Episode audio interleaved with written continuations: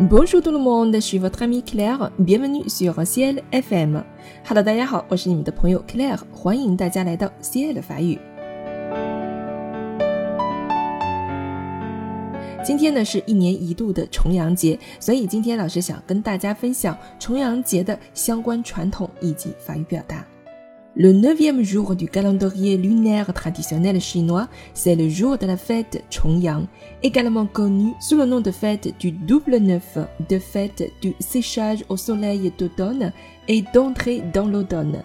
中国传统农历的第九天是重阳节，也被称为双九节、秋晒节和入秋。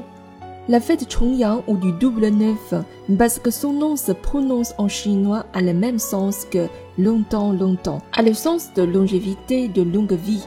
Depuis l'Antiquité, les Chinois ont des sentiments particuliers pour la fête du double neuf. Et aujourd'hui, c'est devenu un festival très populaire, c'est la fête des personnes âgées. 重阳节或双九节，因为其名称的中文发音与“长久”“长久”意思相同，意味着长寿、长生。自古以来，中国人对双九节就有特殊的感情，而今天它已经成为一个非常受欢迎的节日，即老年人的节日。Rendre hommage aux personnes âgées. Ce jour-là, les gens doivent exprimer leur respect aux personnes âgées. et inciter la société dans son ensemble à instaurer une culture du respect des personnes âgées, d'hommage aux personnes âgées, d'amour des personnes âgées et d'aide aux personnes âgées. 向老人致敬，在这一天，人们应该表达对老年人的敬意，并鼓励整个社会建立起敬老、尊老、爱老、助老的文化。Aujourd'hui, c'est la fête Chongyang, la fête du double neuf, et je dis à mes parents, je vous aime.